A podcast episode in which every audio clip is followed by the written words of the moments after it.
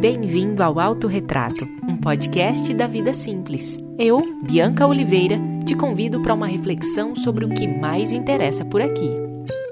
A gente mesmo.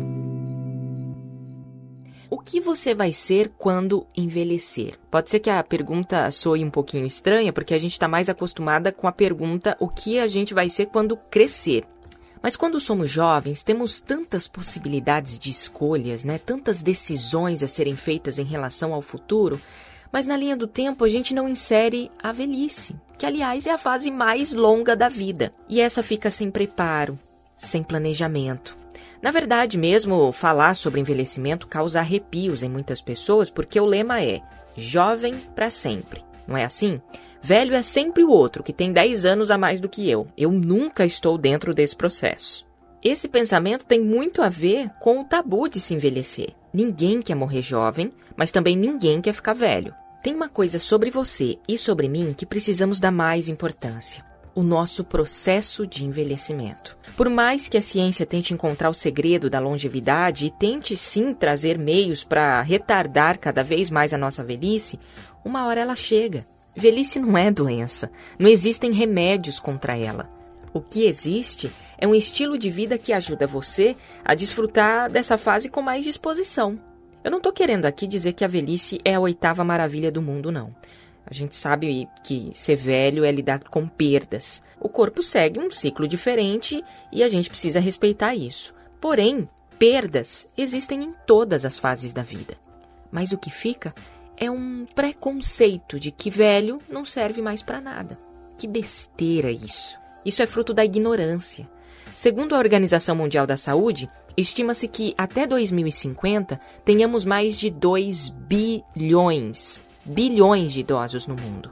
No Brasil, espera-se que esse número alcance aí os 60 milhões. Em 2050, eu vou ter 60 anos. É no mínimo curioso pensar nisso.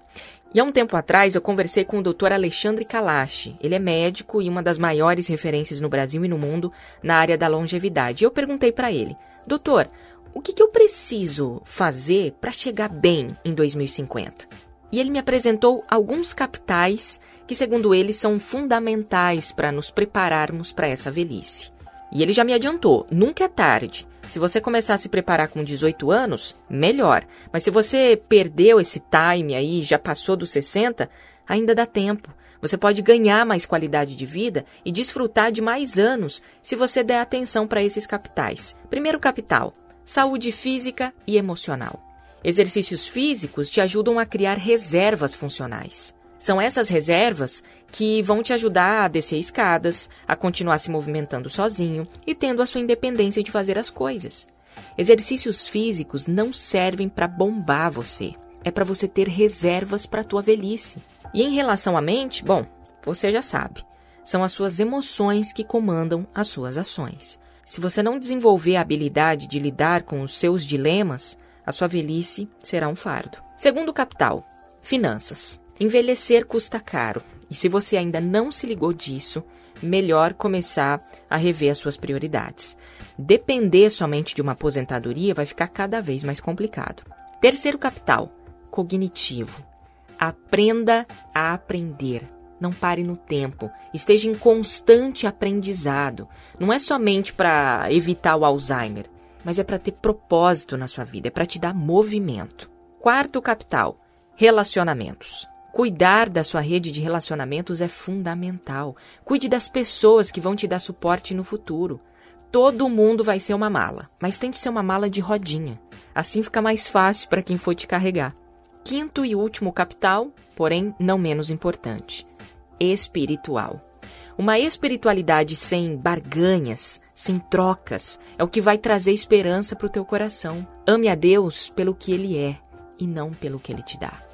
Cícero, o filósofo, já dizia: as melhores armas para a velhice são o conhecimento e a prática das virtudes. A consciência de ter vivido sabiamente é uma das sensações mais agradáveis. Fica aqui o meu convite para a gente aproveitar esse tempo da melhor maneira possível, renascendo a cada dia e aprendendo que envelhecer requer generosidade consigo mesmo. E assim vamos construindo o nosso autorretrato, com reflexões, observações e boas conversas.